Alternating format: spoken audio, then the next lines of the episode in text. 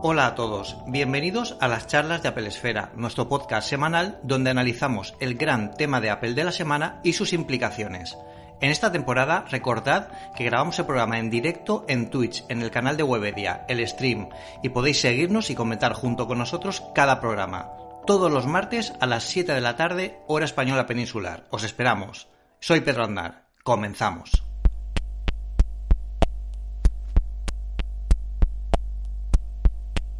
Hola Edu, ¿cómo estás?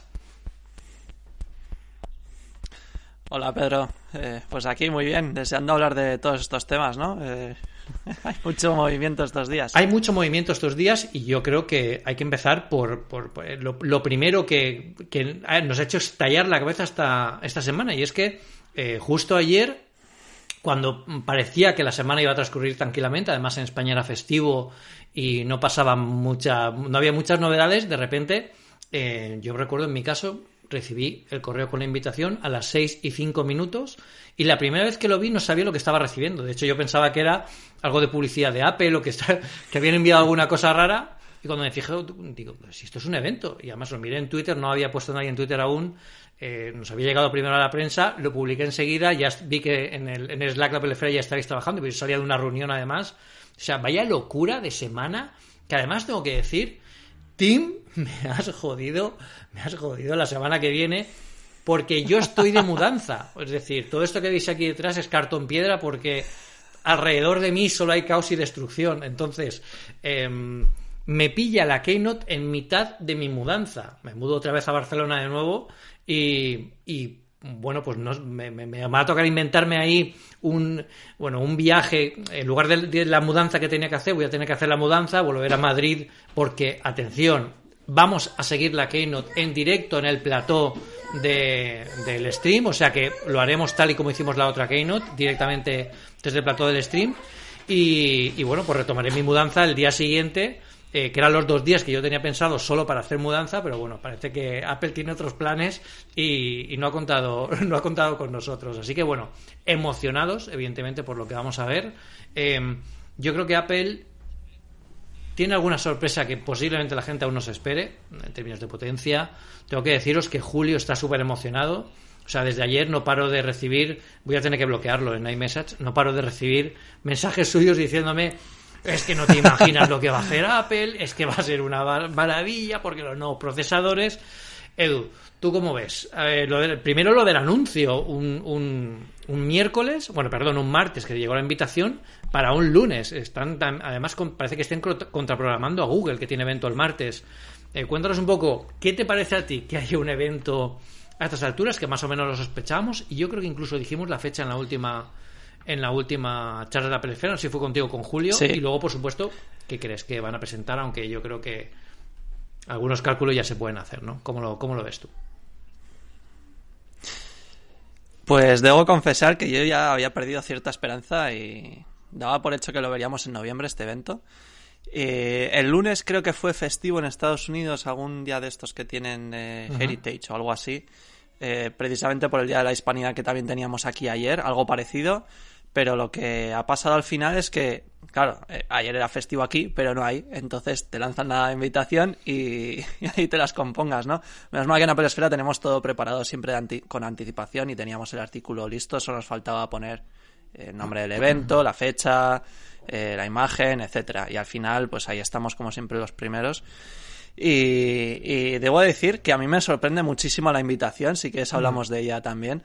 Eh, esa, ese simbolito de la manzana como en el hiperespacio que no tengo ni mm. idea de qué puede significar, Pedro. yo, yo fíjate, porque no sé si es velocidad. vamos, a hablar, vamos a hablar ahora de la invitación. A ver, ¿de vamos a hablar de la invitación, pero me gustaría comentar, yo creo que como curiosidad, ¿no? A la gente que nos está escuchando y nos está viendo, eh, que eh, fue un día raro para enviar una invitación, porque recuerdo que se envió la invitación justo cuando había un briefing, había una reunión para prensa ayer a esa hora hablando sobre las herramientas estas que os he comentado antes, el side loading, lo que opina Apple sobre ello, la comparativa que ha hecho, ha publicado un informe que hemos publicado en Apple Esfera también, que podéis verlo, ha publicado Edu. Mm, em, y era justo cuando acababa la reunión. Es un momento muy raro. Normalmente Apple eh, no suele enviar las invitaciones cuando hay un briefing a prensa, porque claro, la prensa estamos en el briefing.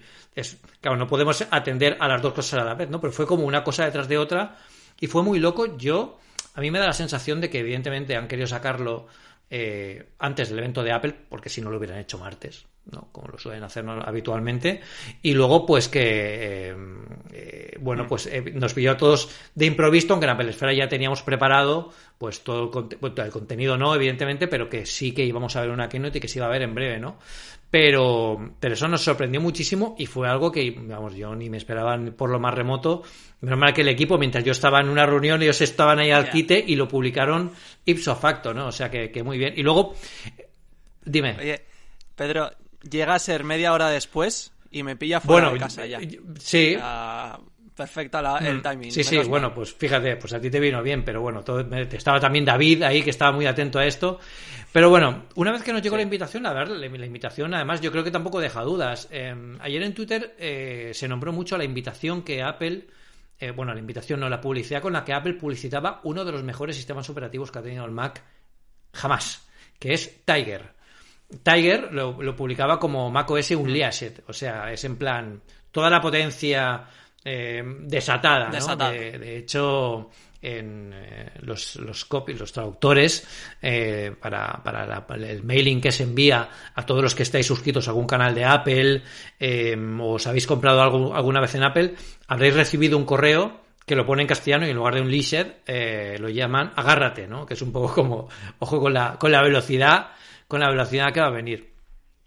Em, es algo que, desde luego, implica tiene implicaciones de lo que ya estábamos pensando todos, ¿no? Que es la llegada de los nuevos Mac, los nuevos procesadores, la herencia de los procesadores M1 que todavía no hemos visto. No hemos visto todavía ningún procesador que no sea el M1. Llevamos un año con esta transición y aún estamos con los mismos procesadores y siguen funcionando muy bien. O sea, yo no dejo de leer en Twitter, además me enviáis muchos, muchas opiniones y os lo agradezco mucho, eh, contándome que os habéis comprado un Mac Mini, os habéis comprado un Mac, un iMac M1 y funciona mucho mejor de lo que esperabais, ¿no? Yo creo que es una transición es, eh, está funcionando muy bien. Bueno, tú además, tú tienes el MacBook Air también. Porque nos puedes contar también tu, tu experiencia. Cero ventiladores, batería brutal de, no sé, 10, 12 horas más. Se supone que en papel son 18 horas, me parece. Pero que es que pierdes la cuenta. Yo lo conecto, lo desconecto por casi por costumbre, pero si fuera mi primer ordenador yo no sabría. Es que prácticamente ni me fijo en el simbolito que hay aquí de, de batería. Y como dices, eh, ya va siendo hora de que veamos la segunda generación. Se habla del M1X, que esa X haría referencia a una GPU más potente, pero yo creo que ya va siendo hora de más bien bueno, de hecho, mm. porque depende de, los mm. equipos que presenten, de hecho, ¿no? se habla ayer Gurman tenía una conversación interesante en Twitter y es que decía que los nuevos procesadores se podían llamar M1 Pro o M1 Max, ¿no? Pro para profesionales y Max para la gente que a lo mejor solo quiera eh, pues eh, más tamaño de RAM. Em, yo creo que eh, Apple sí, Me parece mucho lío, ¿no? Apple, utiliza, eso yo creo que para, designar productos más que otra cosa, ¿no? no para designar procesadores. Yo creo que los procesadores tenemos claro todos cuando vemos una X que es que es una versión más potente de un procesador, ¿no? Como viene siendo con los a, mm, lo que sea X, ¿no? Eh, pero bueno, yo creo que sí que lo veremos. Eh, ¿Tú opinas más que vas a ver, vamos a ver ya los M2 directamente? ¿No vamos a pasar por el eslabón intermedio? ¿O vamos a ver a lo mejor M1X y un M2? ¿Cómo lo ves? Claro, esa, esa es una de las posibilidades. Están las dos, que sea un M1X para todos hmm. los equipos o sea un M2 directamente y haya ahí distinción de GPUs, o sea, del número de núcleos de GPU, como hay en el MacBook Air, que tiene 7, y el MacBook Pro y el Mini tienen 8. Eh, como no hagan alguna combinación de esas, o ya bien que empleen el M1X para los portátiles, digamos, más eh, ligeros o más menos potentes que un, digamos, un iMac de 30 pulgadas con un montón de potencia y tal y cual para diferenciarlo del hermano pequeño, hmm. además del tamaño. No sé, a mí, a mí me encantaría, yo como siempre he, dicho en las charlas, me encantaría que ya empezase en una cadencia anual y fuese el M2 y ya todo sea M2, aunque tengan esas pequeñas fluctuaciones de GPU, el apellido que le queramos poner, pero que sea ya un, M2 como Dios manda. Eh, bueno, vamos a dar, eh, me, gustaría mencionar a todos los que estáis, ahora mismo 700 personas están ahora mismo viéndonos en Twitch. Muchísimas gracias a todos por estar ahí. Veo a Fuck You Flanders, alguien que, que, ya conocemos desde la primera retransmisión. Veo al Aptroid, a Benítez Puche. Eh, y el Aptroid tiene una pregunta que yo creo que la tenemos todos en, en, la mente, ¿no? Que es, ¿qué Macs se renovarán? Porque si echamos cuentas, eh, eh, prácticamente podemos pedirle a Apple que renueve todos los Macs que hay que tiene en la gama, ¿no? Porque incluso los que renovó el año pasado o el iMac M1 que ha renovado este año son susceptibles de cambio, ¿no? Por ejemplo, empecemos por el iMac. El iMac M1 un portátil con nuevo diseño que ha permitido que el iMac, eh, bueno, pues sea por fin, yo creo que el iMac que muchos empezábamos a pensar en él desde que salió el G5 eh, original. Aquí te estabais viendo, hasta los compañeros de producción rápidos ya han puesto el análisis del, del iMac M1 que, tenemos en Apple Esfera. Em, y, yo creo que hay espacio, ¿no? Este iMac M1 solo ha salido en un modelo, en 24, en 24 pulgadas. Eso quiere decir que a lo mejor si sacan un modelo con más potencia, un M1X por ejemplo, podríamos ver un iMac de más pulgadas, ¿no? Y mucha gente sueña con lo que sería el iMac eh, Full Equip. Y eso estamos hablando de un iMac de 30 pulgadas con un procesador M1X. Yo creo que podría ser algo que me podría llegar, ¿no? Eh, ¿Tú cómo ves este, este iMac, Edu?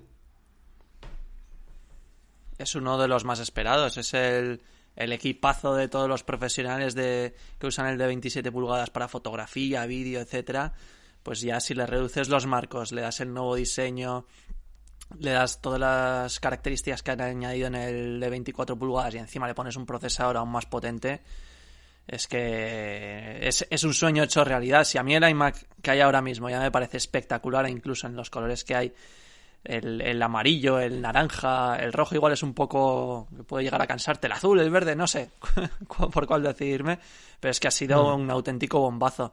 Pues imagínate uno de 30 pulgadas con todo lo que sea capaz mm. Apple de hacer y de meter en este, mm. en este cacharro. Sería una locura. Estoy pensando en un iMac Pro, metido en un... lo que pasa es que el iMac Pro em, para el iMac Pro igual todavía queda un poquito, ¿no? Porque el Pro, ellos hablaron de que las herramientas, bueno, que las máquinas Pro posiblemente sean las últimas que veamos en la transición. Como es normal en todas las transiciones, pasó lo mismo con la transición de los... Em, de los cuando pasamos de PowerPC a Intel. Bueno, ahí pasó menos porque Intel ya tenía procesadores más profesionales, ¿no? Yo creo que aquí Apple de momento tiene una gama de procesadores, la que, conozca, la que conocemos. Sacaron una gama eh, que pueda tener más cores, ¿no? Que yo creo que es lo que, por ejemplo, eh, Julio decía que podíamos tener un M1 eh, con 32 núcleos, siendo exactamente el mismo procesador, y eso multiplica la potencia de forma lineal, y es una barbaridad de potencia para una máquina que podemos tener hoy en día, que Apple lo podría fabricar perfectamente, ¿no? Eh, en la arquitectura podría ser un poco distinto porque al final ellos tienen que cambiar eh, cómo acceden a la RAM. Es decir, no es tan fácil como simplemente meterle más, núcleos, ¿no? No es una cuestión de un sumatorio. Pero ya, ya yo creo que, es algo que sí que podría llegar y el iMac, por supuesto, ya lo estáis viendo como icono de, de, los Macs que más se recuerdan y los Macs, los Macs más queridos de Apple. Funciona muy bien. Es espectacular. Yo cuando lo probé, era, bueno, se me caía la baba. Además, el modelo que nos, que nos dejaron, este que estáis viendo, este, este color azul, pega muy bien con, eh, ahora que me estoy fijando, con, con el azul de los, aquí no se ve mucho, pero este es el, azul. Este es el iPhone 13 Pro Max de color azul, muy similar a la parte de aluminio que tiene más clarita el, iMac que estáis viendo ahora mismo en pantalla. Y la verdad es que eh, podría también dar lugar incluso a, si pasamos, por ejemplo, a un MacBook Air o a un MacBook Pro, aunque tú te hayas comprado ahora el MacBook Air, es posible que a lo mejor renueven.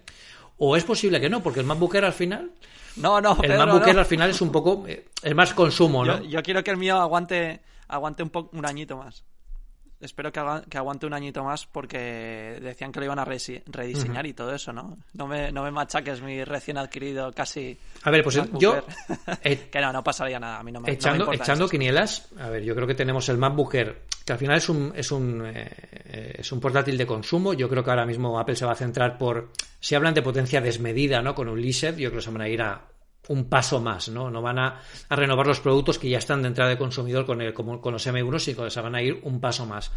Entonces yo creo, evidentemente, creo que sí que veremos los... Eh, ya tenemos el MacBook y el MacBook Pro. Los que tenemos ahora yo no creo que se renueven, no, no, no, no creo que los modelos, tal como los conocemos ahora mismo, los mismos, vayan a salir un nuevo modelo que tenga un nuevo procesador por supuesto tampoco un nuevo diseño, pero sí que es posible que inaugure un nuevo diseño de, de, los Macs. Y ojo, porque estaríamos hablando de los Macs de nueva generación, sí que posible lo veremos con el, con el MacBook Pro de 16 pulgadas. Que yo le tengo especial cariño porque la exclusiva, Apple nos dio la exclusiva a Apple Esfera, Apple eh, eh, y tuvimos, bueno, estuvimos en Nueva York asistiendo a la presentación exclusiva de ese producto para España. Os ofrecimos un vídeo, os ofrecimos además todos los detalles justo desde, desde Nueva York. Y la verdad es que fue un portátil súper redondo en muchos sentidos, incluido el sistema de micrófonos que tenía, el sistema de sonido, eh, la pantalla con menos bordes, aunque no se eliminaba completamente, sí que ya daba la impresión de que por lo menos estábamos avanzando un poco más. Apple tiene que reducirlos todavía más ahora mismo. Eh, MacBook Pro 16 pulgadas. ¿Ahora toca el rediseño, Edu? Es lo que te iba a preguntar, porque hace tres años de ese MacBook Pro. Eh, de hecho, el MacBook Pro de 13 no se ha rediseñado con ese mismo lenguaje, por así decirlo. Y tres años no es mucho tiempo, pero tampoco es poco. O sea, ya estamos, estaríamos como a mitad de ciclo, porque de normal cuando renuevan un diseño de un Mac suelen pasar cuatro, cinco, seis años como mucho. Estaremos como en la mitad. Y yo creo que si o sea que eh, vamos a ver uno nuevo de 16 pulgadas porque no creo que simplemente le vayan a aprovechar para meter un, procesador Apple Silicon. Van a, van a aprovechar para hacer un cambio total. Y, yo espero que, anuncien también el de 14 pulgadas porque es el, modelo al que le tengo mucho cariño que fue el, primer MacBook Pro de 14 El MacBook Pro de 14. Sí, yo tuve el MacBook Pro de, de 13,3 pulgadas en 2011 que todavía está por ahí dando guerra con un SSD con batería nueva y demás. Y me encantaría ver la evolución que va a tener con estos procesadores, eh, la pantalla que sea de menor marco, un nuevo diseño, etcétera, más dicen que va a ser como más más plano, ¿no? Más más acorde como con como es el iMac, el, el iPad Pro, el iPhone, etcétera. Y, yo creo que toca añadir todos esos micrófonos que tú en la review los pusiste súper bien, que decías que se podía grabar un podcast incluso con ellos con bastante no calidad. No es un micro Eso es algo que me, que me encantó. Y luego, no, no, es un road como este, eh, pero el sistema está muy bien y, el de sonido también me sorprendió mm. por lo que contabas, que, era bastante potente. Y el iMac de este año también ha traído un nuevo sistema de sonido mm. que ha sido brutal. Y bueno, tú lo puedes contar porque has probado los dos. Entonces, yo creo que va llegando ya la hora de que los MacBook Pro.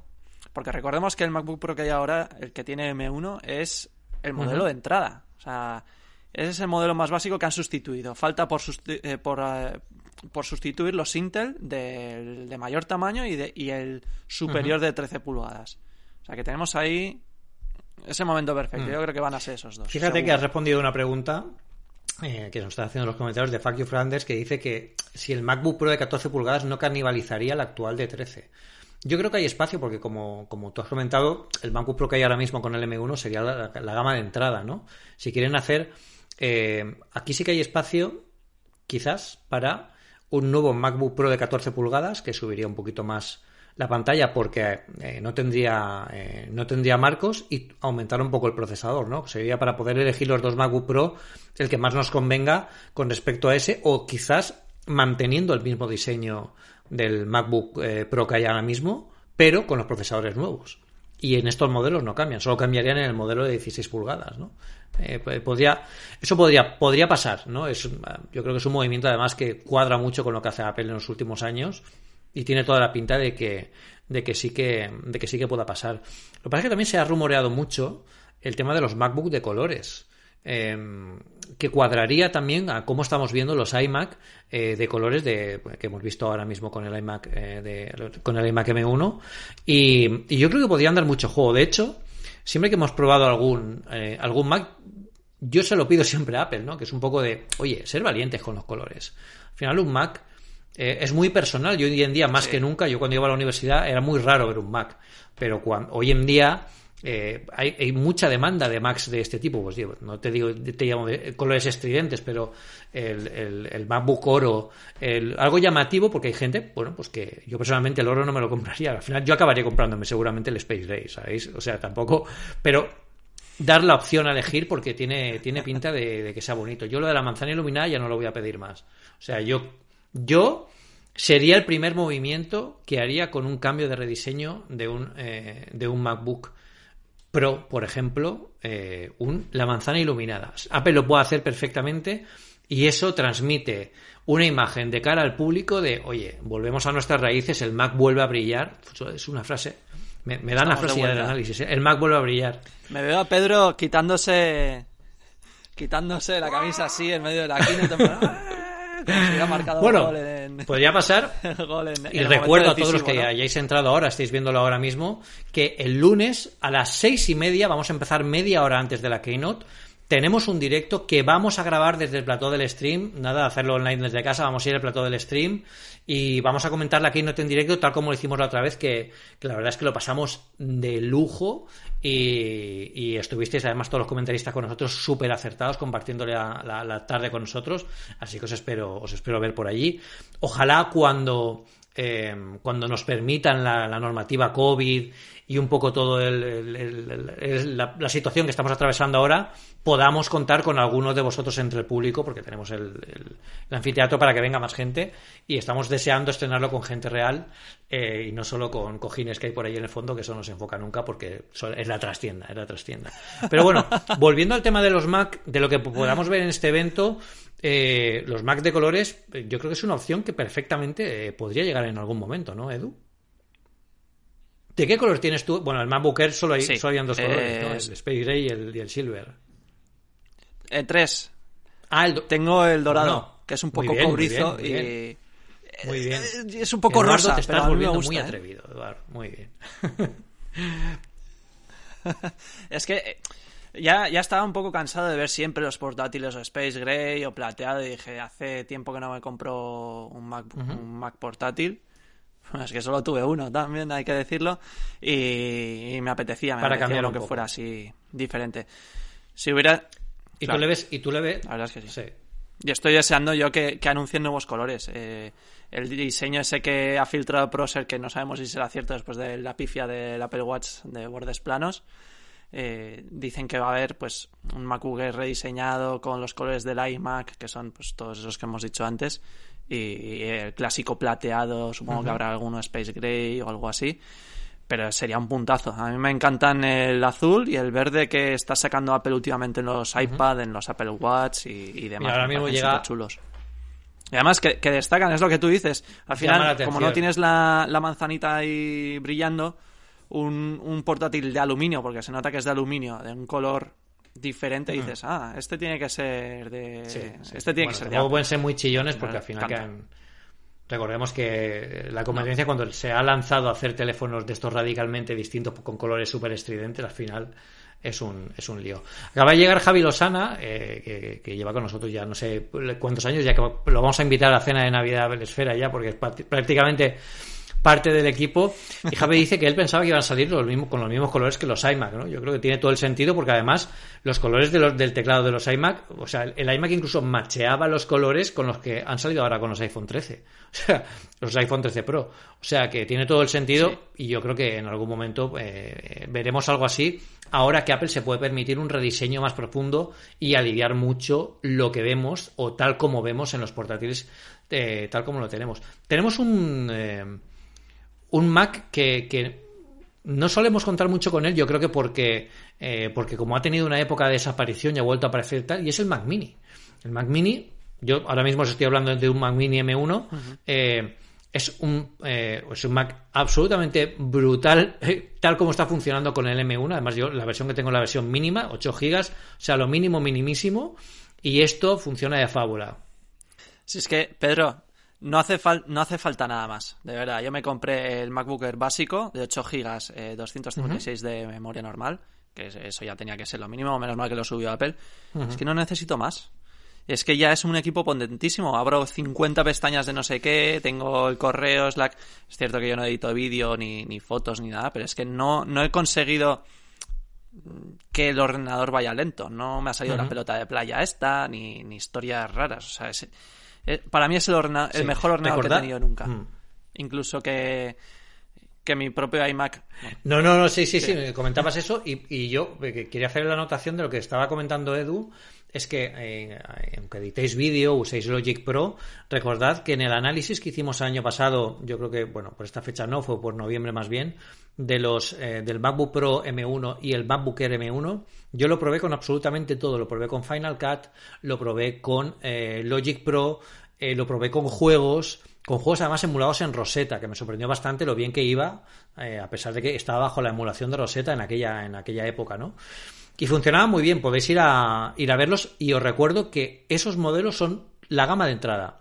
No tienen ni, siquiera 16 gigas, son los de 8 gigas. O sea que es todavía más sorprendente y, yo creo que nos da un poco la perspectiva y el contexto de lo que Apple, a ver con qué nos sorprende el lunes, ¿no? Porque puede ser que sea, eh, bueno, pues un aumento de cores en algunos, eh, de núcleos en algunos, en algunos modelos, pero puede ser que se vayan a una arquitectura más potente eh, y que además aumente los núcleos, que ya sería la, la, triple pirueta, ¿no? Mm, pero desde luego, yo la curiosidad que tengo también, y es una cosa que espero que la Keynote del lunes me desvele, es un poco conocer el roadmap, la hoja de ruta de lo que quiere Apple hacer con sus procesadores, ¿no? La de Intel siempre ha sido pública, yo creo que cualquier fabricante de procesadores siempre ha tenido pública en el sentido de que, bueno, pues cada año queremos hacer esto, ¿no? Fabricación en 5 nanómetros, bajar a 3 nanómetros, pero Apple, claro, es la primera vez que los saca, ¿no? Entonces estamos un poco aquí viendo a ver qué camino cogen para poder intentar trazar una trayectoria, ¿no? A ver un poco cómo lo sacamos. Pero, pero, pero, eh, es posible que igual veamos un Mac Mini M1, ¿no? ¿Tú en escritorio crees que, veremos, que veremos algo, aparte del iMac M1 que hemos comentado antes? Pues es que no quedan muchos candidatos. O el Mac Mini o ya nos plantamos en el Mac Pro sea, el Mac Pro ya serían palabras mayores. Yo creo que sería un poco pronto, que todavía mm. tenemos tiempo para ver un Mac Pro mucho más potente, tal vez rediseñado y, todo esto. Todavía tenemos un año más. Estamos mm. en mitad de la transición y, todavía queda tiempo. Pero, ¿te puedes imaginar a los de Intel viendo la presentación del lunes? A ver cómo, cómo estarán ahí tomando notas desesperados a ver estarán igual estarán igual que estaban los de IBM cuando vean las presentaciones de la transición a Intel es decir evidentemente es un plato de buen gusto cuando te dicen a tu compañía que oye que, no, me vale si me voy bueno en este caso es que no es que me vaya con otro no es que directamente yo me fabrico algo mejor que lo que tú estás me estás ofreciendo además Intel está claro eh, que no le ha sentado muy bien no por el tipo de anuncios. Además hace poco veíamos otro ataque Estaban un poco picados, ¿eh, con, la, con, la, campaña GoPC eh, que han hecho que, bueno, pues es directamente una rabieta sin más, porque además me hace mucha gracia porque hacen esa, hacen esa publicidad de GoPC para que, para, demostrar que, bueno, los peces pueden hacer más cosas, ¿no? Dicen que pueden hacer más cosas, pero por otro lado, eh, anuncian públicamente, su CEO eh, anuncia públicamente que ellos querían colaborar con Apple en cuanto pudieran otra vez tal, o sea, no tiene sentido lo que dices, entonces no. Bueno, es, al final son cosas, eh, decisiones eh, que se toman más por, por, narices que por otra cosa. Y esto también lo ha hecho, lo ha hecho Jobs. Es decir, Jobs también ha pillado rabietas con Intel, ha pillado rabietas con un montón de gente. Y desde luego mm. Jobs era el, genio de las rabietas en esto y no se le puede achacar nada ni a Intel ni a Jobs. Es simplemente, bueno, una situación que no es agradable y que, bueno, pues te tienes que defender como empresa porque al final, si no te van a dejar mal, ¿no? Y no deja de ser una decisión empresarial, aunque desde este lado de la pantalla quizás la tomemos como algo más pasional, ¿no? Eh, no, se trata de un bando, ¿no? Es, simplemente una evolución. Em, bueno, pues em, yo creo que el Mac Pro va a ser la guinda que ponga Apple al final de la transición y posiblemente la veamos en la conferencia de desarrolladores del 2022.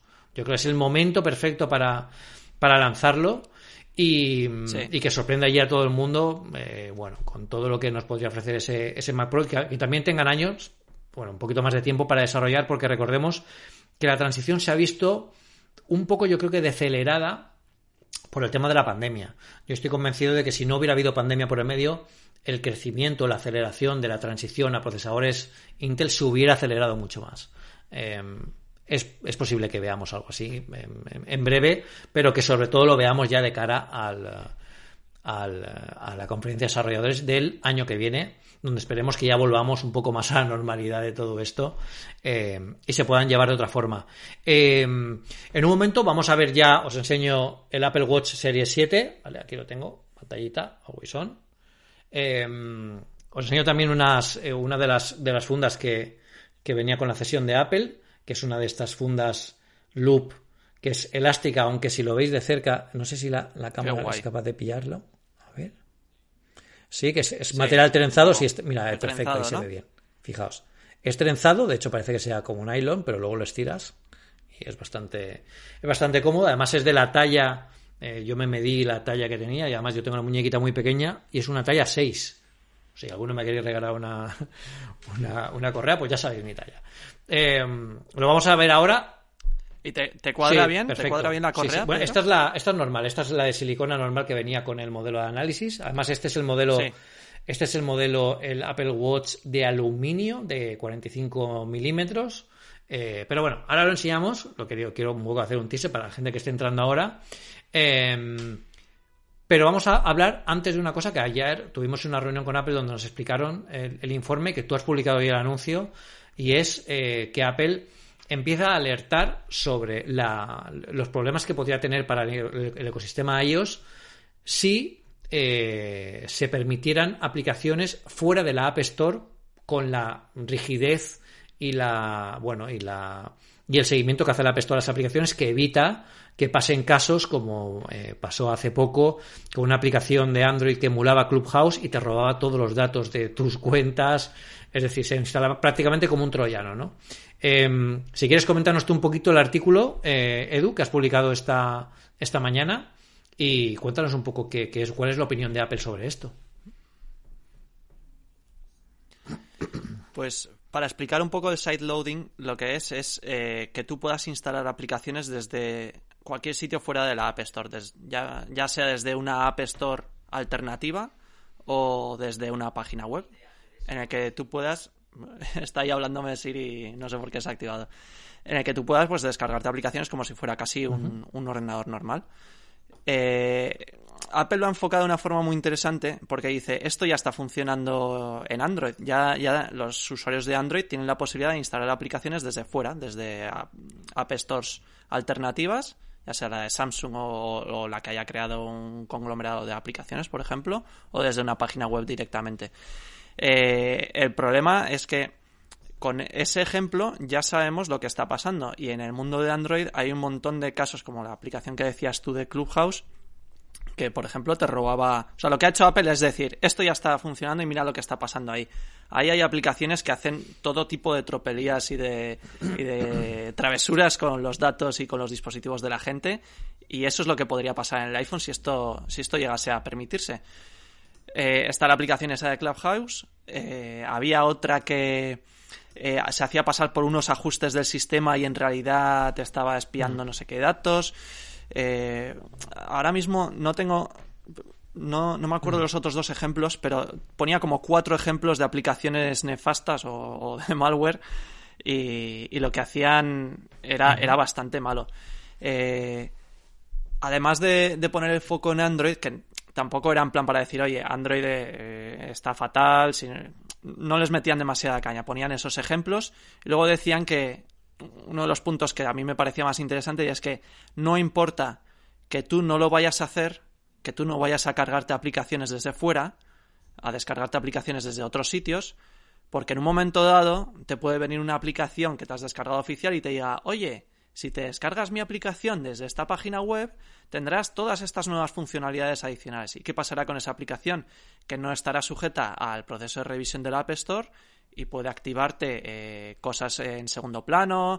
Eh, pueden haberle colado en la web del desarrollador una versión con malware eh, y que no se dé cuenta a nadie y te empiezan ahí a robar datos, a robarte a, Ah, mira, otra de las aplicaciones lo que hacía era se descargaba, le dabas permiso de, acceso a tu dispositivo y te cifraba todo el contenido. Y lo único que te mostraba era una dirección de email en la que tenías que escribir para decirles, oye, me, tenéis que, me habéis bloqueado el teléfono y te decían, vale, dame este dinero y te lo desbloqueamos. O sea, es, es lo que se llama ransomware.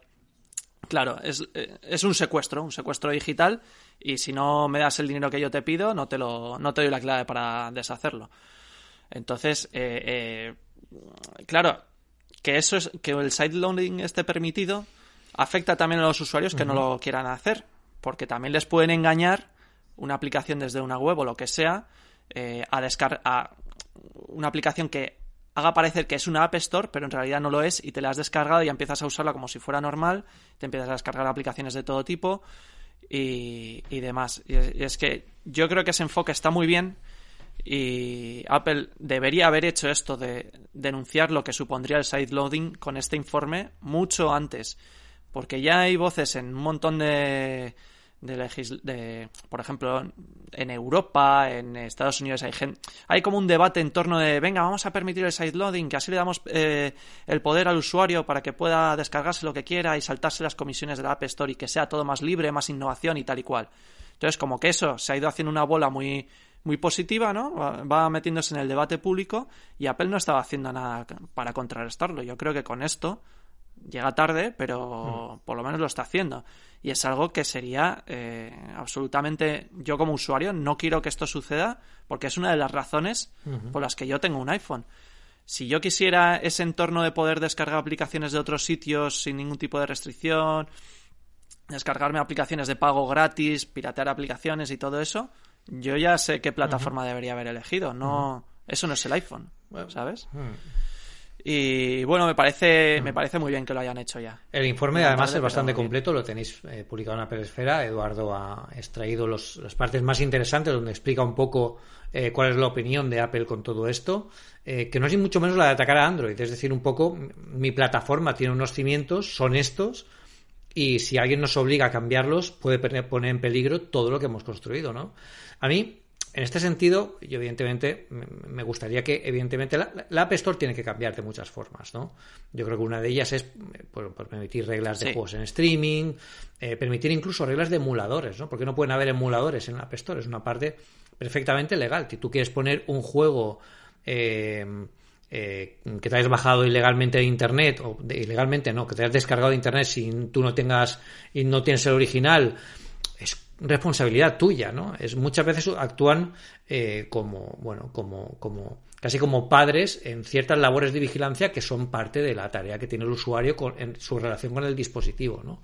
Pero por otro lado, eh, aquí casi que estamos viendo eh, a los, a los, estamos viendo cómo se legisla es como si se legislara a los que a los creadores de coches, a los que diseñan coches, eh, pero por parte de los que les gusta ir a caballo, ¿no? Eh, que es decir, oye, pues no, no, no, imaginad, eh, no, no, no, un coche con un motor más potente, no, no, en lugar de un motor, pone dos caballos. El mismo modelo de motor, pero pone dos caballos. No le pongas un motor mecánico, pone los animales, porque, no, así se favorece la competencia, claro, evidentemente se favorece la competencia que tú quieres.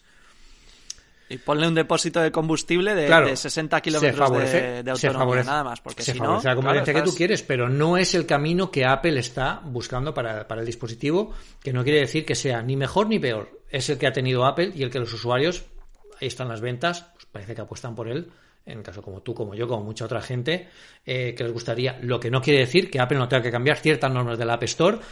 Y yo estoy muy de acuerdo en una de las cosas que dijo la jueza, y es que Apple tiene que empezar a pensar ¿por qué siempre cambia las, normas del App Store cuando lo demandan?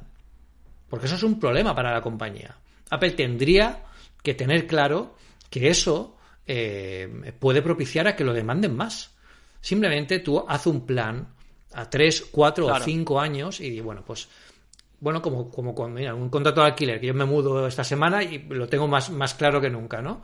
Eh, oye, Hacemos un contrato marco tres años, cuatro años, cinco años. En cinco años lo revisamos y pones a los desarrolladores en el otro lado, que son los que te están alimentando la plataforma, y llegas a un acuerdo nuevo con ellos, que no quiere decir que cedas en nada ni que ellos tengan que ceder, es llegar a un acuerdo porque dentro de cinco años posiblemente la tecnología haya avanzado, haya nuevos caminos, nuevos dispositivos o nuevas formas de utilizarla. ¿no? Evidentemente no utilizamos los iPhone hoy en día igual que hace diez años. Había otra pregunta hay otra pregunta, hay otra pregunta eh, eh, del tema este de side loading que decíamos, oye, em, ¿por qué al Mac? ¿Por qué no habláis del Mac cuando habláis del side loading? ¿No? Es una pregunta que, se le preguntó a Apple. A Apple le preguntaron A, a Federici en el juicio y le dijeron, eh, Federici dijo, es que el Mac eh, o sea, las protecciones de seguridad y de privacidad que tiene el iPhone no las tiene el Mac. O sea, el nivel de seguridad que tiene el iPhone no está en el Mac. Y vino a decir que el Mac es menos seguro que el iPhone y en ese sentido tiene, tiene, razón. Bueno, eh, también son cosas distintas, ¿no? Porque el dispositivo, un dispositivo como el iPhone es mucho más personal hoy en día que un Mac. En el iPhone llevamos muchas más fotos, muchas más contraseñas, nuestras tarjetas de crédito. Yo, por ejemplo, yo no tengo Apple Pay instalado en el, en el, Mac. Datos, de, salud, No, hay datos mucho más sensibles, ¿no? Y un hacker, si quiere.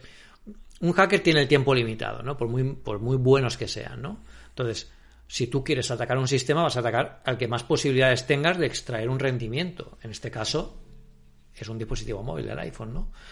Eh, en Mac no hemos tenido esos problemas hasta ahora porque, bueno, sí que ha habido un incremento, pero yo creo que está más orientado al malware, hacia ese tipo de amenazas, que más a, que más a extraer cosas como ha pasado con, en, Windows con, con, estos virus que cifraban tu contenido en el disco duro, luego te pedían una recompensa en bitcoins para poder desencriptarlo. Eh, parece que no estamos en ese punto, pero eh, sí que es algo que, desde luego, eh, está en la cabeza de Apple y por eso lo han, comentado. Pero bueno, yo creo que la gente ya están preguntando, Pincho, me, vamos a hablar ya del Apple Watch Series 7 porque nos quedan 15 minutos. bueno, antes de, de, nada deciros que tenéis mi review en Apple Esfera eh, lo he estado probando esta última semana, casi como un agente secreto para que nadie lo identificara, porque además es bastante, es bastante visible, es bastante visible. Y la verdad es que he encontrado un reloj así a líneas generales que básicamente es la experiencia que teníamos en el iPhone, perdón, en el, Apple Watch Series 6, pero con una mejor pantalla en muchos aspectos y sobre todo en uno que no teníamos en cuenta. Y es en el diseño físico. O sea, el diseño que tiene, os lo voy a enseñar aquí para que lo veáis, espero que se vea bien. Tengo un, foco que espero que se ilumine correctamente. A ver si, si la cámara hace zoom. A ver. ¿Vale? Este es el modelo. A ver, que lo enfoca mejor. Este es el modelo eh, de color verde, aunque no se note mucho. Ya os decía en la review que aquí, como veis, vamos a hacer el viejo truco del. A ver si así. Ahí, perfecto. Es que me detecta mi cara como tiene una cámara. Ahora, así, mejor, ¿vale? ¿Veis? Parece que sea gris, ¿verdad? Pero, pero ese color verde. También tenéis que tener en cuenta que la iluminación eh, es complicado ver en un eso tan pequeño, sí. Depende mucho, ¿no?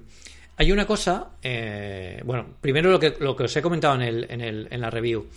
Este verde es un verde muy, muy discreto. O sea, de hecho apenas se nota que es verde, ya veis, eh, pegándole el foco prácticamente.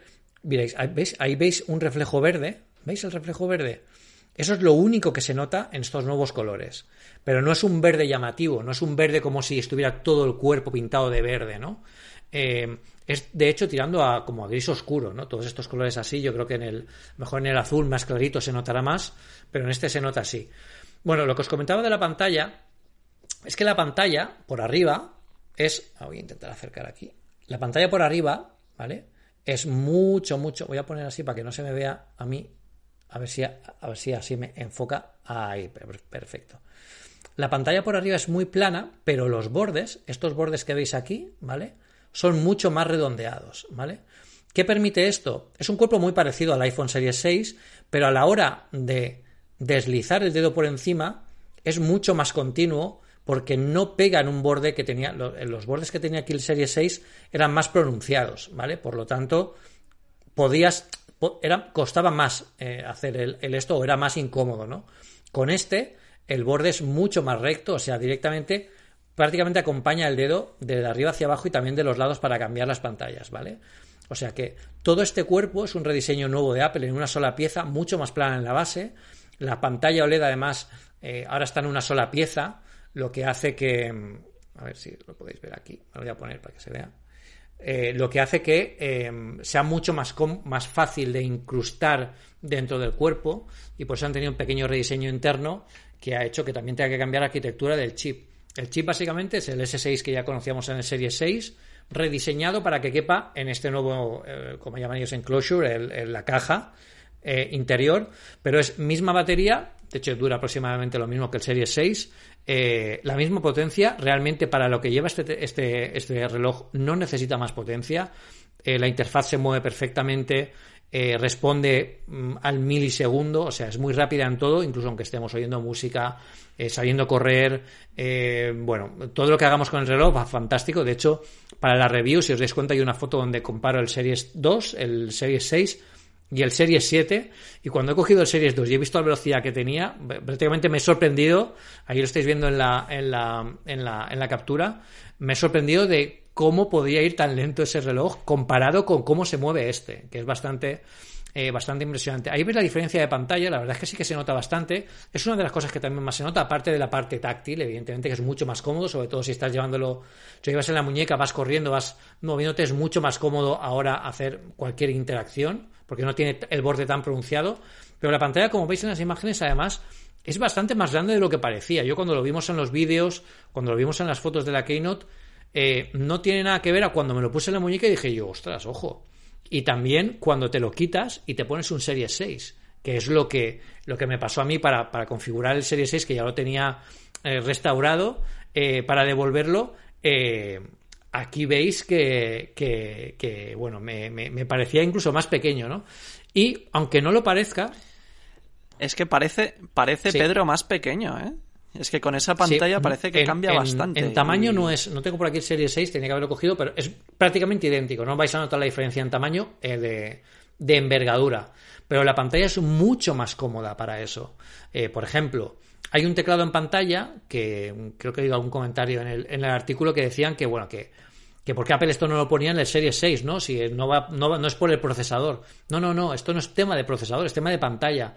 Aquí puedes tener un teclado que tú puedes teclear en, pantalla, además es bastante cómodo, se puede teclear. Fijaos cómo, son de grandes las teclas, las teclas del, eh, de poner el código. Aquí, como veis, el super mini teclado que, he puesto en esa foto.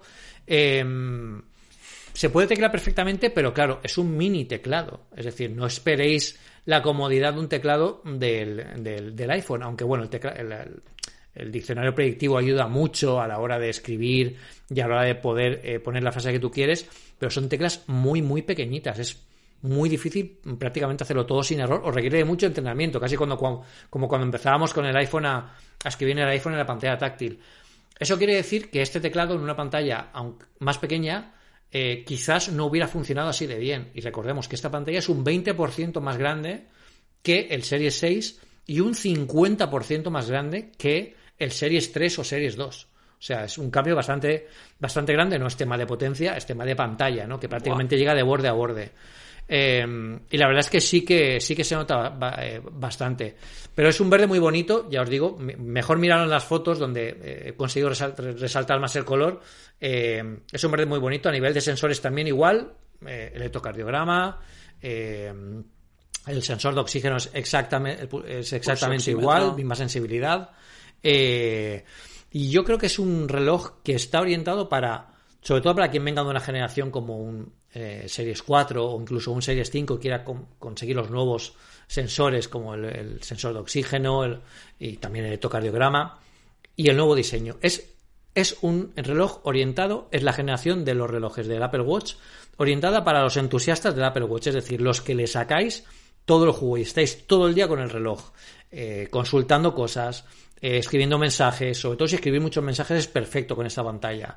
Eh, lo utilizáis mucho en reuniones. Prácticamente es una segunda pantalla más, casi una primera, ¿no? Yo lo uso muchísimo y me ha parecido fantástico esta nueva pantalla en, tenerlo en la muñeca.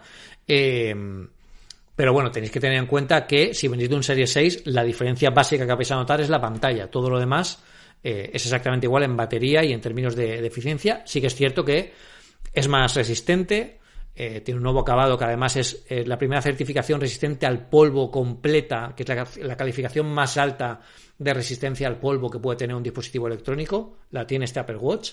Eh, directamente han ido a la más alta, no han pasado por todas las escalas intermedias, como pasó con la resistencia al agua, que también es resistente al agua, 50 metros. tiene un pequeño rediseño en el, en el, en el altavoz, que ahora es un poco más grande. No lo menciono en el artículo porque realmente no se nota a ver si lo veis aquí. Esta hendidurita que veis ah, aquí, ¿vale? Es el, eh, es el, micro. El micro, no, perdón, el, altavoz. Es un poquito más grande que, mm, eh, que, bueno, que lo que tenemos en otras generaciones. Eh, la verdad es que se oye bastante bien, pero bueno, no es un cambio re demasiado grande. Eh, pero me ha sorprendido mucho porque pensaba que solo era una pantalla más grande y no nos iba, no iba a ser muy útil, pero en el día a día me es más cómodo para, para tocar, para acceder a él, para llegar a las complicaciones. Eh, además hay dos nuevas esferas que aprovechan el tamaño eh, de la pantalla. Aquí un tirón de orejas a Apple. Debería haber sacado más complicaciones para darle un poco más de, de visibilidad a este reloj porque tiene una pantalla muy grande y hace falta aprovecharla, ¿no? Aquí os recomiendo aplicaciones como eh, aplicaciones de estas de seguimiento, por ejemplo, de, Night Sky, por ejemplo, creo que se llama, para, para poder ver el cielo de noche. Hay una aplicación estupenda que tiene una complicación muy buena para el reloj. Hay una, una, esfera que te permite tener dos complicaciones grandes a la vez puestas en pantalla, además de una pequeña y la hora, ¿no? que es la Modular Duo. La, la que tenemos espectacular aquí, que es la de esta que veis aquí del contorno, ¿vale? No sé si veis, a ver si se ve aquí, que pero fijaos que llega prácticamente hasta el borde mismo de la, de la pantalla. En las fotos lo vais a ver mejor en el artículo. Eso, Pedro, te quería preguntar. ¿Tú crees que gracias a que ahora llega como más hacia el borde de, de la pantalla, que ahora, ahora vemos más, o sea, hay más cantidad de información y tal, que ahora llega al borde, ¿te da la mm. sensación de que parece más reloj? O sea, cuando lo comparas con otros relojes, que, sé que tú has mm. tenido relojes automáticos, de estos de vestir, de oficina. De señor. De, más serios, o sea, que no son, no son un, swatch. Uno, como los llamo yo, relojes de traje. ¿Te parece que son más de. que este Series 7 es más. más reloj, que se siente más reloj? Porque en las fotos noto que es más reloj hmm. por la pantalla, más que nada. Yo creo que básicamente la sensación es la misma. ¿eh? eh vas a ver un Apple Watch igual. Eh, Mm, también depende de la esfera que pongas. Por ejemplo, esta esfera sí que es muy reloj, es mucho más de, reloj, ¿no? De, de, lo que estamos acostumbrados. Además, hay una esfera en la que te pone los. Eh, una esfera que también está en WatchOS 8, también para el, el, Serie 6, eh, que es la que te, muestra todos los. Las, las zonas mundiales alrededor de, un, de un globo que también aparece y la verdad es que tiene mucha información y funciona muy bien. Pero bueno, yo creo que al final un Apple Watch es un Apple Watch, no quiere competir, yo creo, con, los Tag Heuer, con los, con los más, más estilos clásicos, ¿vale? Porque si no sería de otra forma. Pero bueno, está a medio camino. Yo creo que con una buena combinación. Hay muy buenas combinaciones de correas para, para el Apple Watch Series 7 en, este, en esta generación. Eh, desde las clásicas a la nueva de Hermes, por ejemplo, que yo creo que es de las mejores que ha hecho Hermes en, en todas las generaciones. Es un poco cara, pero bueno, ya os digo, si os gustan los relojes y os gusta este tipo de correas, eh, este eh, os irá muy bien. Y. Y la verdad es que es, un Apple Watch muy redondo. Quizás echamos, echamos, en falta algún sensor nuevo, ¿no? Porque estamos acostumbrados a que cada generación nos traiga un sensor nuevo. Eh, veremos el, el, año que viene con lo que nos sorprende, pero yo creo que es un reloj muy redondo. Aunque, bueno, la palabra no aplica mucho porque es, cuadrado, pero es un reloj muy redondo. La, la, pantalla, la gran pantalla, la verdad es que le da la vida y sí que da apariencia a una nueva generación, aunque mantenga el, el formato tradicional que ya, que ya tenemos con él. Y además que cuenta con todas las características que ya teníamos del, otro. O sea, tiene conectividad que puedes poner una eSIM, eh, tiene conectividad Wi-Fi más la, mejor que podemos tener hoy en día en el mercado. No pesa prácticamente nada, no han engordado el peso, incluso aunque tenga más, más envergadura y más tamaño. Las correas sirven las mismas, porque si no a Javier Lacor lo hubieran dado, lo, habría dado un ataque eh, el día de la Keynote. Eh, y la verdad es que, bueno, yo creo que es un diseño muy chulo. Y por aquí, bueno, la gran pregunta, Fabio Flanders eh, nos hacía en los comentarios es, es, ¿merece la pena comprarse el S7 teniendo el S6 por 100 euros menos en algunas tiendas? Bueno, aquí depende, depende de lo que lo uséis. Es decir, si tenéis un Series 6 y ya lo tenéis como companion prácticamente del iPhone, es decir, lo utilizáis muy de vez en cuando, eh, no salís a hacer deporte con él y es prácticamente, bueno, pues un elemento más de vuestro ecosistema de Apple, quizás no merezca la pena. Si lo usáis, si sois de los que no podéis salir de casa sin un Apple Watch, porque lo usáis tantísimo, que mm, lo usáis para hacer deporte, lo usáis de monitor de sueño, eh, lo usáis para, para trabajar, para estar al día de los correos, para contestar mensajes, aplicaciones, esto es una buena, muy buena actualización, sobre todo evidentemente lo notaremos más si venimos de un Series, de un Series 4, ¿no? De un Series, o de un Series 3, incluso de un Series 5. Pero es una muy buena actualización en ese sentido. Y una cosa que quería decir también, la carga rápida. Es decir, la batería no mejora, se queda igual que como la teníamos en la generación anterior a nivel de carga, pero sí que carga mucho más rápido y eso es una gran ventaja, porque podemos tener el reloj eh, cargado al 0% antes de irnos a dormir y cargarlo durante 10 minutos y con esos 10 minutos tenemos para toda la noche para que nos monitorice el sueño toda la noche. Pero lo mejor de todo es que llega, he hecho las pruebas, las tenéis en el artículo de Apple Esfera, llega hasta el 56% de carga con media hora eh, utilizando el cargador mm, de carga rápida que viene con el, eh, que viene con el, con el, eh, con el reloj, que ya es USB-C por fin. El cargador a la corriente no viene incluido, no, no os hagáis ilusiones, pero podéis usar cualquiera que tengáis ya seguramente de, de algún iPhone o que tengáis de otro producto Apple. Y en media hora lo tenéis prácticamente al 60%. Y en una hora lo tenéis cargado. O sea, yo creo que es muy buena velocidad de carga, porque aunque, aunque se nos olvide cargarlo por la noche, eh, yo creo que en media horita lo tenemos y aguantaría perfectamente todo el día o toda la noche si lo cargamos poquito, eh, lo, cargamos poco.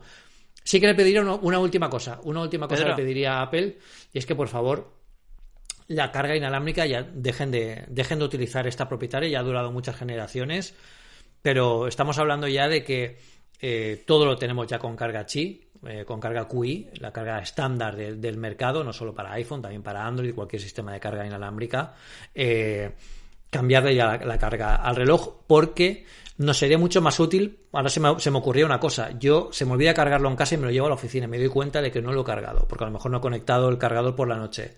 En la oficina hay 50.000 eh, cargadores inalámbricos, pero a lo mejor no hay ningún cargador específico para Apple, Apple Watch, ¿no? Y es un poco lo que, lo que haría.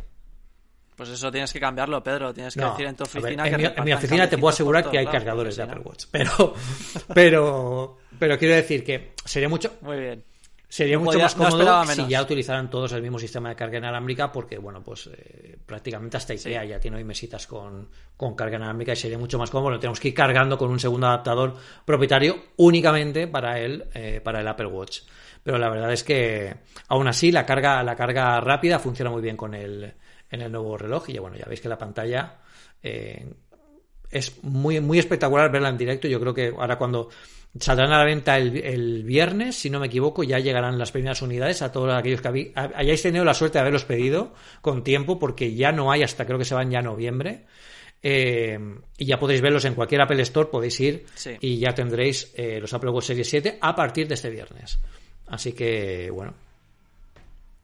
Que, Pedro, lo que decía Fuck You Flanders. Decía eh, elegir entre un Serie 6 o un Serie 7. Yo creo que se refería a que si no tienes ningún Apple Watch, ¿cuál elegirías? Sabiendo que el Serie 6 es la generación anterior, pero está por 100 euros menos en algunas tiendas. Esta pregunta no se la puedes hacer a Pedro, porque Pedro enseguida te come la cabeza para que no, te pero... lo último de lo último. Y tienes razón, pero claro, tienes 100 euros menos a ver, claro, en tu eh, cartera. también, evidentemente, si la economía, si, si habéis ahorrado para un Serie 6, el Serie 6 sigue siendo perfectísimamente válido. Es un súper relojazo y, Tienes incluso el, Apple, Watch SE, también. Lo que pasa es que el Apple Watch SE no tiene la pantalla siempre encendida y para mí hoy en día es imprescindible la pantalla siempre encendida. Eh, pero yo sí que yo sí que iría por este. Si fuera de nuevo, sí, sí que iría por este porque la pantalla tiene pinta de que va a ser eh, se va a usar mucho, por lo menos en los próximos WatchOS en adelante. Eh, vamos a darle, yo creo que se va a dar más usos. ¿Sabes qué pasa? Que, que este es un reloj que yo creo que hasta que no tengamos WatchOS 9, perdón, 9, sí, que creo que es la siguiente edición, eh, no va a, no vamos a verlo aprovechar más. O sea, igual sacan alguna esfera nueva, tal y cual, pero eh, esto de tener más espacio, Apple siempre lo aprovecha después con una nueva versión del software. Y bueno, pues esto es, eh, recordad que tenéis eh, todos los, bueno, os he enseñado el, este es el Apple Watch del análisis, que, el que se sale en las fotos, básicamente, que podéis ver en el análisis. Y esta es la otra correa, eh, que ya os digo, es la, solo loop. Eh, aquí un pequeño truco, cuando vayáis a pedir una correa solo loop, eh, bueno, tenemos una guía en Apple Esfera, yo de hecho lo hice siguiendo la guía que publicó nuestro compañero David, para elegir correctamente las tallas de la solo loop. Es muy importante que cuando os midáis las tallas, veáis cómo lo queréis, si un poquito holgada o un poquito más ajustada. ¿Por qué? Porque si estáis entre dos tallas, siempre mi opinión es que escojáis la menor. ¿Por qué? Porque al final estas de, quitarlas y ponerlas siempre ceden un poquito más. Entonces luego, para que no se nos acabe siendo incómodo el reloj, yo siempre prefiero estas. Esta ya os dije, con el truco que dio David en Apple Esfera para elegir la correa, me ha venido perfecto. Y la verdad es que eh, da, da, mucho juego, incluso aunque esta sea, la correa sea azul y el cuerpo, como veis, es verde, pero como no es un verde tan, eh, tan pronunciado, también queda muy bien, ¿veis? Eh, queda bastante bien. O sea que es bastante guay. Bueno, pues espero que si hayáis, pedido, hayáis pedido un Apple Watch Series 7 o continuáis disfrutando del Apple Watch Series 6, pues que sigáis haciéndolo porque sigue siendo un relojazo eh, y desde luego va, va, vamos a ver vamos a ver muchas más cosas con el Apple Watch yo creo como tú dices en Apple Watch en, en WatchOS eh, 9 pero ya solo veremos en junio del año que viene cuando llegue la conferencia de desarrolladores lo que va a llegar el lunes lo que va a llegar el lunes va a ser la puñetera nueva Keynote de los Mac que estamos esperando desde hace tantísimo tiempo para que Apple nos presente una puñetera vez los nuevos procesadores que ha heredado que pues, la descendencia del, de los M1. Así que recordad, eh, ya eh, vamos a acabar ya con el directo de hoy, que eh, el lunes a las seis y media de la tarde, hora española peninsular, desde el plató del stream. No lo vamos a hacer online como hacemos las charlas eh, semanalmente. Desde el plató del stream vamos a hacer un directo comentando, retransmitiendo la Keynote junto a todos vosotros porque vais a conectaros eh, al canal del stream y vais a acompañarnos y a comentar pues todo lo que vayamos viendo y a disfrutarlo como lo vivimos en la presentación de los iPhone 13 eh, hace un mes. Así que eh, muchísimas ganas eh, de empezar ya. Gracias a todos por seguirnos, todas las más de 700 personas que habéis estado hoy. Eh, y bueno, pues os esperamos el lunes, que es la gran cita de Apple eh, para presentarnos todo eso. Así que nada, Edu, pues muchísimas gracias. Eh, este fin de semana hay que descansar, hay que coger fuerzas. Que la semana que viene vamos a tener Hay mucho trabajo. Así que muchísimas gracias, Edu, por los comentarios, por estar aquí hoy. Y muchas gracias a ti y a todos nuestros eh, oyentes y espectadores, eh, que estamos encantados con eh, la acogida que está teniendo el nuevo programa, la nueva temporada. Y lo dicho, el lunes sin falta tienen que estar con nosotros a las seis y media porque estaremos ahí en el plató y va a volar un montón, como no puede ser de otra forma. Y muchas gracias. Si nos estáis escuchando en un podcast, pues ya sabéis lo que tenéis que hacer. Cinco estrellitas, comentario y compartirlo con vuestros contactos y amigos. Exacto, así que bueno, antes de despedirme, una, bueno, agradeceros a todos los que estén en los comentarios que hayáis estado aquí. Y el Android me hace una petición. eh, esto va dirigido al sobrino del Android. El Apple Watch SE es un relojazo. Sigue siendo un reloj muy bueno y le queda muchísima vida. O sea que disfrútalo por muchos relojes nuevos que salgan, que lo bueno de los productos Apple al final es que tienen mucha más vida y, y vamos a poder disfrutarlo durante mucho más tiempo. Así que cree a tu tío que tiene toda la razón. Apple Watch SE sigue siendo un relojazo, eh, a pesar de que, bueno, pues Apple Watch Series 7 Pero si está todavía el Series 3 a la o venta, sea, hay, tío. hay para elegir, hay para elegir. Así que, que nada. Eh, bueno, muchísimas gracias a todos, también a los padres primerizos como Alvarito, que dice que, que a las seis y media le va a dejar en mal lugar. Eh, si quieres que hagamos un justificante, no os preocupéis. Quienes, quienes tengáis que venir a las seis y media, os hacemos un justificante para vuestro, bueno, para vuestras parejas, para, para lo que haga falta. El que haga falta. Nos vemos el lunes a las seis y media aquí en el canal del, del stream con Apple Esfera. Eh, cuidaos este fin de semana, coger fuerzas, que la semana que viene va vamos a tener que agarrarnos porque la potencia no se puede contener. Llegan los nuevos procesadores Apple Silicon. Señores, nos vemos muy pronto. Chao, chao. Hasta luego.